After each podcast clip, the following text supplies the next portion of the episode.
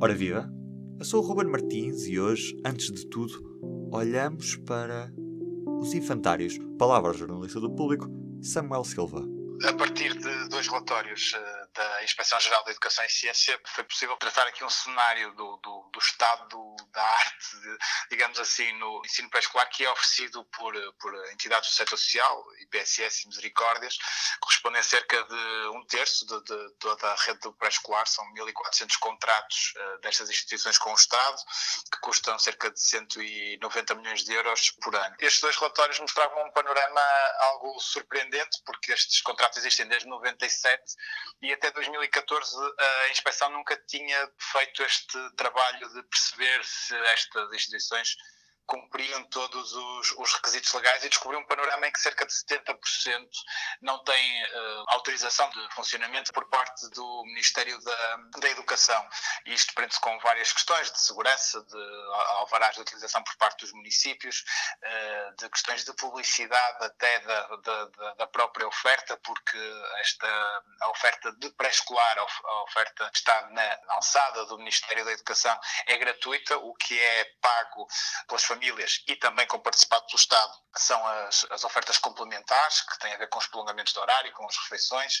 mas a oferta do pré-escolar, propriamente dita, essa é gratuita e nem sempre isso ficava muito claro por parte da, das instituições, na forma como comunicavam com os encarregados de educação, e isso era uma das questões que a inspeção uh, detectou nestes dois relatórios. O último destes relatórios foi homologado em fevereiro do ano passado, depois disso foi criado um grupo de trabalho com, com o Ministério da, da Educação, com o Ministério da Segurança Social e também com os representantes das IPSS, via CNIS, das, das Misericórdias,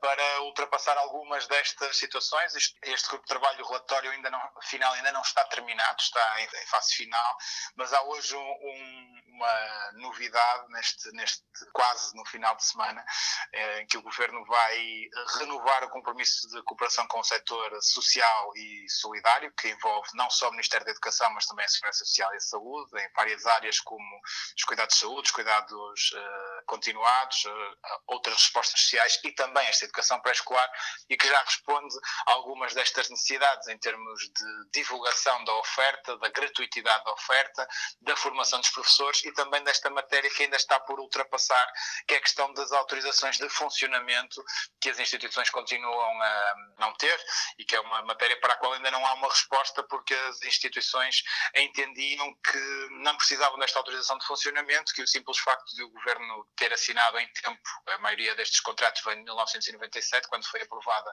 a nova lei do ensino pré-escolar, as instituições entendiam que o facto de terem assinado este contrato com o governo era suficiente, matéria suficiente para entenderem que estavam autorizados a funcionar. A Inspeção Geral de Educação e Ciência entende, entendeu de forma uh, contrária e quando começou a fazer a verificação desta situação e compreendeu que a, a generalidade das situações estava, estava regular e é isso que está neste momento a ser a tentar ser ultrapassado neste trabalho conjunto entre as instituições e, e, o Estado. Havia algum risco para as crianças pelo facto destas instituições não estarem devidamente regulamentadas? É muito curioso, eu fiquei muito surpreendido quando falei com, com a, a CNIS, porque a conselheira da, da CNIS com, com quem eu falei, a Filomena Bordal, diz-me não lhe posso garantir que não houvesse. E isso eu acho que é a questão mais, mais, mais sensível aqui, porque uma das matérias em que era necessário haver. Uh, documentos de suporte para, para que o Ministério emitisse esta autorização de funcionamento era precisamente na questão da segurança. É obrigatório que estas instituições tenham um parecer prévio para medidas contra incêndio, por exemplo, da Autoridade Nacional da Proteção Civil e não é, não é garantido que assim seja. Eu, eu conto no, no trabalho que sai no público um caso particular, que foi o caso de onde eu parti eh, para, para a investigação uh, de uma instituição em Ovar que, em que eu perguntei à, à, Autoridade Nacional de Proteção Civil se existia este parecer e não existe. E, portanto, esse é um dos motivos pelos quais esta instituição não tem uh, tal autorização de funcionamento. E, e, não foi possível perceber até que ponto é que, este, é que esta matéria é abrangente, ou que, que a inexistência destas condições de segurança é abrangente, mas também uh, cito no, no trabalho a uh, Presidente do Sindicato dos Inspectores da Educação, uh, que releva duas questões que eu acho que são, que são importantes, até como como, como nota de preocupação, que é, primeiro, que as questões de segurança estão fora do guião com que os inspectores vão para o terreno. O guião uh, de trabalho dos inspectores de educação é, sobretudo, centrado em questões de, uh, pedagógicas e, portanto, as questões de segurança e de financiamento são, são tangencialmente abordadas nos relatórios inspectivos a estas instituições. E a segunda questão é uma questão mais, mais transversal à, à inspeção, que é a falta de, de, de, elementos, a falta de inspectores. É uma questão transversal às várias inspeções do Estado, mas que no caso da inspeção de educação, que até é maior,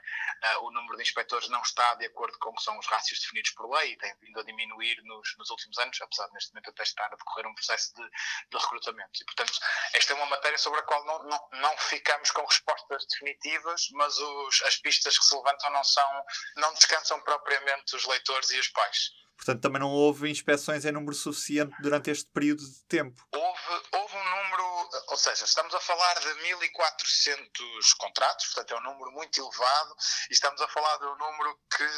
andou sempre na casa das dezenas. O ano, nos últimos anos todos, em que há mais inspeções, é o de 17, 18, uh, e são, são 108, mas destas 108, 40, uh, 43 eram inspeções subsequentes, ou seja, seja, uh, os inspectores voltavam a, a, a, jardins de infância onde tinham ido nos anos anteriores, perceber se as suas recomendações tinham sido levadas em conta. Portanto, estamos a falar sempre de um número de inspeções uh, nos últimos anos que anda à volta dos, dos 50, 60 inspeções por ano, num universo de 1400 Uh, contratos. Portanto, é, é, para até que estes 1.400 contratos sejam todos abrangidos, uh, vai demorar bastante tempo a este ritmo, tendo em conta as, uh, o número de, de, de, inspectores disponíveis para irem para o terreno. E provavelmente, inclusive, instituições que nunca tiveram qualquer inspeção. Muito